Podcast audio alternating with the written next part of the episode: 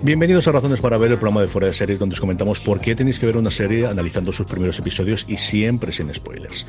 Hoy vamos a hablar de Los Gemstones, una de las comedias de HBO que se encuentra preparando su segunda temporada, que esperamos que se estrene en invierno, según algunas de declaraciones que luego comentaremos de Danny McBride, el creador de la serie, y que nos trae una familia religiosa, pastoreña, de lo más particular. Ya lo comentaremos ahora. Yo soy CJ Navas y para hablar de los Gemstones conmigo me acompaña Maricho Lozada. Maricho, ¿cómo estamos?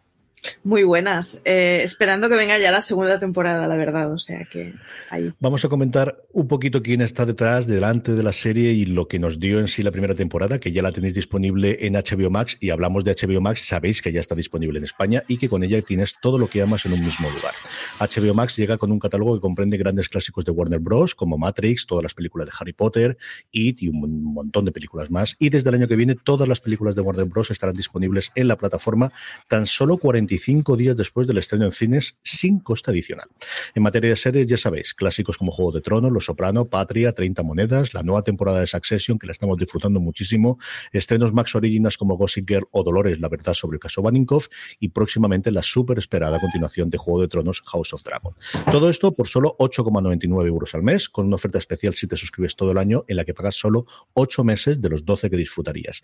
Y si eres nuevo suscriptor, una oferta más. Si es que puedes conseguir tu suscripción con un 50% de descuento para siempre, sí, de verdad, para siempre, mientras mantengas su suscripción mensual. Solo 4,49 euros al mes te saldría. Eso sí, no te retrases porque esta oferta solo va a estar disponible durante un tiempo muy limitado. HBO Max, todo lo que amas en un mismo lugar y una de las cosas que nos trae HBO Max y que tiene es estos Gemstone. ¿De qué va la serie, Marichu? Pues a ver, la serie en teoría va John Goodman haciendo de patriarca, eh, de pastor religioso que tiene tres hijos, dos varones y una mujer, y que ellos dos son pastores como el padre. Entonces, e, en teoría es una familia muy pía, muy, pues eso.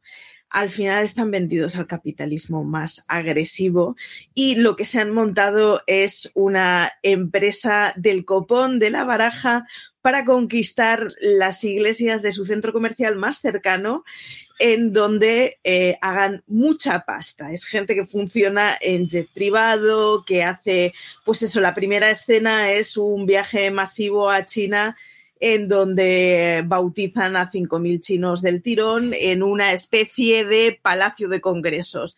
Es todo muy surrealista. Está muy bien porque es eh, aparentemente una familia muy pía y es que John Goodman se le ve como un señor muy tradicional de entrada y tal, pero a ver, tiene unos hijos que es que son, son una pandilla de crápulas del copón de la baraja. Es muy divertida y es una de esas series de argumentos surrealista que me gustaría saber en qué momento fueron concebidas, la verdad. Su estreno se estrenó la primera temporada en el 2019, estaba previsto que estuviésemos ya viendo la segunda temporada, pero todos sabemos lo que ha pasado, lo que ha pasado en este interín de tiempo entre el 2019 y el 2021.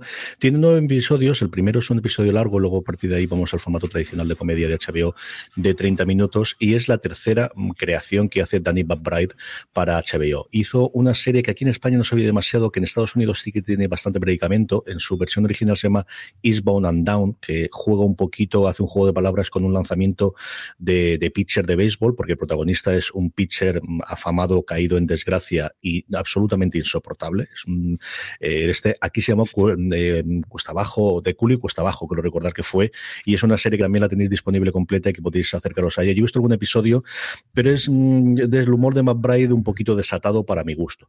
La siguiente fue Vance Principal, que sí que tuvo cierto reconocimiento aquí, en el que también colaboraba con Walton Goggins, que aparece en esta serie lo comentaremos después, haciendo un personaje que cobra importancia a lo largo de la primera temporada. Y luego su tercera colaboración, como os digo, es estos Gemstone, que yo creo es la de las tres obras que yo he visto suya, desde luego la que más me gusta. McBride tiene un humor particular, tremendamente, mm, no socarrón, pero mm, con momentos un poquito de vergüenza ajena, eh, bastante. Tiene personajes que normalmente son bastante desagradables de ver, en los que no te caen absolutamente nada a ver, nada bien eh, eh, como, como él interpreta y, el personal, el elenco, el universo de personajes que hace. Normalmente siempre tiene gente tremendamente desagradable y gente alrededor que le tiene que aceptar o que le ríen las gracias. Y yo creo que esta de verdad de las tres obras que tiene para HBO es desde luego para mi gusto la que mejor funciona. Como decía Marichu, tenemos un John Goodman que es el patriarca de una familia de estas mega iglesias americanas que habíamos visto todos y que tiene, por un lado, la importancia que tiene en, en la congregación en los pueblecitos o en las ciudades en las que ellos se mueven y luego la capacidad que tienen a través de los medios, a través de la televisión, que es otra cosa que también hemos visto en cines y en películas americanas, con esa importancia de los hijos, que yo creo que podemos comentarla después junto con la de la hermana y la del cuñado, que son los otros personajes que, en el caso de la, de la mujer, el todo el trasfondo de la serie, quizás el trasfondo más dramático, y el caso de cuñado que interpreta a Walton Goggins es el que le da el punto y el que yo creo que hace que la serie despegue. Vamos a escuchar el tráiler y seguimos hablando un poquito de los Gemstones. Dear God, today is going to be big. The most watched daytime service of the year, over 6 million worldwide. If I were the king of the world. Welcome home, Dr. Gemstone. Your whole ministry is set up to serve the gemstones. You should be ashamed of yourself. Well, I ain't. Praise be to he. Estamos ya de vuelta, Maricho. Tú que en el guion me has puesto una comedia que va de menos a más. Sí, es, es una de esas comedias a la comedia le pasa mucho que necesita sentarse y necesita encontrar sus, sus, bromas internas para que guste. Y una de las cosas, una de las claves yo creo que es que es que Danny McBride es un tipo muy desagradable de entrada y hace personajes además muy desagradables. Entonces, eh, si tú miras el primer episodio y te quedas con el primer episodio, son una panda de cretinos y además son un poco lelos y te quedas con eso son bastante desagradables y además, eh, bueno, quieras que no, es una gente que vende la fe al, mejor postor. Sin embargo, conforme avanza la comedia, está muy bien encontrada. Eh, sus, sus personajes no son tan caricaturescos y planos como parece de entrada y gana mucho conforme avanza. En general, una vez va encontrando su punto y te metes y compras completamente cuál es el tono que tiene, funciona muy bien. La otra que tú decías es que, claro, Walton Goggins, que es, es, un pedazo de actor como la copa de un pino, no aparece desde el principio. En el momento en que aparece, eh, ya no es solo la historia de tres lelos haciendo cosas muy mal hechas. Y es que los tres hijos consiguen dar un papel que, ya te digo, yo a ella la tengo más perdida, pero a Danny McBride sí que le he visto también en, Vice Principals. El pobre siempre hace papeles de un señor que no tiene muchas luces. Cuando él arma la serie es que efectivamente está haciendo un papel.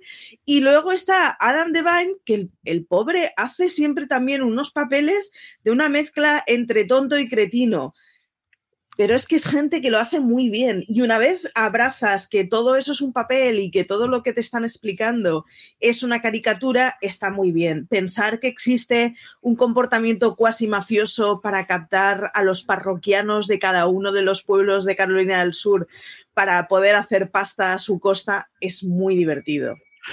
Yo salvando mucho las distancias y, es cierto que, en su momento lo pensé, pero conforme estabas tú reclamando, hablando de John Goodman y de los tres hijos, me recuerdan por el parte de Succession. Al final tenemos a John Goodman que está muy cansado de lo suyo, está el golpe de la mujer, del fallecimiento de la mujer ha sido muy, muy grande para él y tres hijos que de alguna forma quieren, por un lado, el tener el, la aprobación de su padre y lo que quieren es esa, esa parte y por otro lado reclamar que es suyo y demostrar que ellos son capaces de llevar el imperio que ellos han hecho, aquí no de medio de comunicación, aunque un poquito sí, sino realmente de, la fe, eh, llevarlo a nuevas estratosfera y, y, esas ideas. Lo que pasa es que casi todas les salen mal. Ya, Maricho, comentando de que va de menos a más, el primer episodio es cierto que se cierra con un cliffhanger más dramático que cómico, bastante importante y que va a tener importancia durante toda la temporada. Eh, y luego hay un momento espectacular, es estas cosas en las que no sé si decir aquí o dejar de decir o cómo hacerlo, pero hay un quinto episodio llamado Interludio que nos cuenta el pasado. Nos va unos años atrás, caracterizado todos los personajes, y es la primera vez que vemos a la madre y cómo en la pérdida de ese pilar es el que hace que de alguna forma la familia se desmorone, en la relación que tenía el marido con la mujer, que es con la que llevó adelante desde una primera mm, serie que hicieron para televisión de, de, de espectáculos en el poquito a poco, y luego con la relación con los hijos, y especialmente, como os decía, con ese personaje de Walter Goggins, que es el hermano de la, de la mujer fallecida, que es el cuñado, y que está absolutamente desatado como solamente él puede hacer. Totalmente. Además hay una cosa, eh, la generación que creó la empresa eh, le funcionó bien la fe, de alguna forma, pero no es John Goodman no es esencialmente malo su personaje. Y sin embargo, los hijos que tienes que le darían igual estar comprando y vendiendo ordenadores que, que, que, dando bautismos. Es como simplemente lo que quiero es, he nacido en una posición privilegiada y quiero seguir. Es muy gracioso además porque todos viven en, claro, esto solo se entiende en, Estados Unidos, esto desde la perspectiva española no tiene sentido. Tienen un gran rancho, una gran zona de tierra enorme que tiene un camino que les va repartiendo a todos, cada uno a su casa, que son casas completamente aisladas en medio de un prado pero claro, eso funciona en un lugar como Estados Unidos. Es entonces, es el rollo ese extraño de siguen funcionando todos como una familia unida, pero a la vez no tienen nada que ver entre ellos, son todos muy distintos. Es muy gracioso que el hijo pequeño es el único que no tiene pareja y mm. entonces vive con un tipo muy extraño que lleva el 666 tatuado en el pecho porque él era pro diablo pero entró en los brazos de Jesús es una historia muy extraña y tienen una forma de comportarse que es como, pues, pues Goodman es un señor de familia al que las cosas le han ido muy bien, con muchas simplificaciones, y los hijos eh, podrían ser traficantes de cocaína, quiero decir, les da un poquito igual exactamente qué es lo que hacen mientras hereden el negocio familiar, tampoco sin currárselo demasiado, pero sin embargo reconociendo todos los méritos. Y de hecho, una de las cosas es que en el primer episodio le, piden un millón de, dólares al, hermano mayor, que es este que está mm. interpretado por Danny McBride, y él no dispone de su dinero. Él tiene que preguntar al gestor de la familia, que dice, por supuesto que tu padre no te va a dejar gastar un millón de dólares, y ni siquiera le pregunta en qué. Sea, al final, este señor es un adulto de cuarenta y tantos años que tiene tres hijos con asterisco que tiene toda una familia completamente hecha y una vida hecha, pero que tiene que pedir permiso a su padre para gastar dinero es, una cosa muy extraña y, de verdad que funciona muy bien conforme va avanzando y conforme le vas entendiendo. John Goodman es un señor que tiene, el único que tiene carga dramática real, digamos, en la serie. Y claro, han cogido a Goodman, que Goodman es un tío que hace muy bien comedia, pero que luego te pone cara de perro tristón y te rompe el corazón. O sea que. Hay un par de escenas, especialmente de comidas familiares, que también me recuerdo mucho a Succession, que son espectaculares. Maricho con nombrado alguno de los secundarios que también son tremendamente interesantes, que es ese Kefi Chambers, que es un satanista que ha visto la luz y como todos los conversos, pues es el más eh, eh, seguidor de, y fiel de, con una relación de amor platónica, pero no se sabe, pero puede que tenga con tintes homosexuales con el personaje de, de Adam Devine, con el hijo pequeño, con Kevin, curiosa. Y luego el personaje de McBride, eh, Jesse, tiene dos personajes anexados a él. Uno, la mujer, que la mujer es de estas, el, el, el, estereotipo absoluto de la mujer que no quiere saber absolutamente nada más que poder vivir bien y mostrar que es, eh, que tiene su mansión y recibir a las amigas y lo que haga el marido bien está hecho y al final lo va a perdonar todo o no, ya veremos cómo funciona después. Y luego su hijo. Tenemos un hijo que ha marchado y que de alguna forma va a desencadenar varias de las cosas que se producen a lo largo de la primera temporada, porque vuelve el hijo pródigo e intenta encontrar su hueco dentro de la congregación, pero si para la segunda generación era complicado, para la tercera lo es más todavía. Y eso es alguno. Y luego el otro gran personaje secundario que vemos a partir de la segunda, de, la mitad de la temporada, que es el antagonista John Goodman. Contaba antes, Maricho, como hay un momento en el cual se quieren expandir físicamente en distintas, mm, ellos tienen su gran eh, macro iglesia pero el lugar que de ellos ven es en los centros comerciales y ahí se van a chocar con alguien que también está haciendo hacer lo mismo, que interpreta Dermot Mulroney, que es otra de esas personas que cuando se pueden hacer comedia a mí me parece sencillamente maravilloso. Sí, y en general una de las cosas que tiene es eh, a ver, es que esto de nuevo solo se entiende en la sociedad estadounidense. El centro comercial al final es el único sitio urbanizado y estructurado como para que puedas tener servicios básicos que no son públicos pero que son privados. La iglesia es una de ellas. Eh, entonces, claro, es como muy surrealista porque el ambiente es muy cutre. Posiblemente si esto se estuviera tratando de una iglesia en medio de la nada, nos parecería una cosa muy bucólica, pero claro, está el prica y luego eh, la iglesia de los pastores estos que funcionan en jet privado. Entonces, todo el ambiente le da un rollo muy, muy cutre que hace que, que eso, que al principio todo chirría, pero que en el momento en que tienes a tipos que llevan muy bien su papel, pues lo hacen muy bien. Tú sabes que lo de decir prica te ha marcado totalmente la edad, ¿verdad, Marichu? Eh, sí, me, he dado cuenta eh, al momento. El problema además es que he dicho prica borrándome mamut de la cabeza, que es aún más antiguo. O sea... Yo qué sé, ya cuesta abajo sin frenos. Bueno, Cuesta Abajo Sin Frenos, eh, no, pero Cuesta, de Culo y Cuesta Abajo duró cuatro temporadas originalmente en HBO, dos fueron las que duró Vice Principals en su momento, y McBride en distintas entrevistas ha dicho que su idea es que los Jenston duren muchas más, si le permite, se lo hacen. Sabemos que está renovada hasta una, por una tercera temporada, originalmente en HBO, aunque esa renovación de la tercera, pues veremos ahora con todo el cambio organizativo que hay que llevar adelante, pero sí está la segunda, está rodada.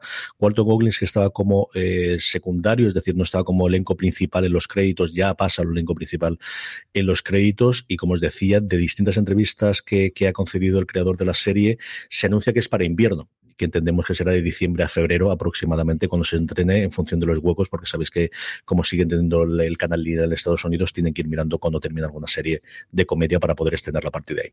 Marichu, ¿a quién recomendamos los Jenston? ¿A quién le puede gustar la serie? Eh, yo no sé por qué cuando lo estaba viendo me estaba recordando todo el rato a no me está saliendo, madre mía. Película John Goodman, escena de bolera, besa la pelota, o sea, besa la bola, la tira. ¡Jopetas! No me está saliendo el nombre de la peli. Me está saliendo el Gran Lebowski. Me está eh, gracias.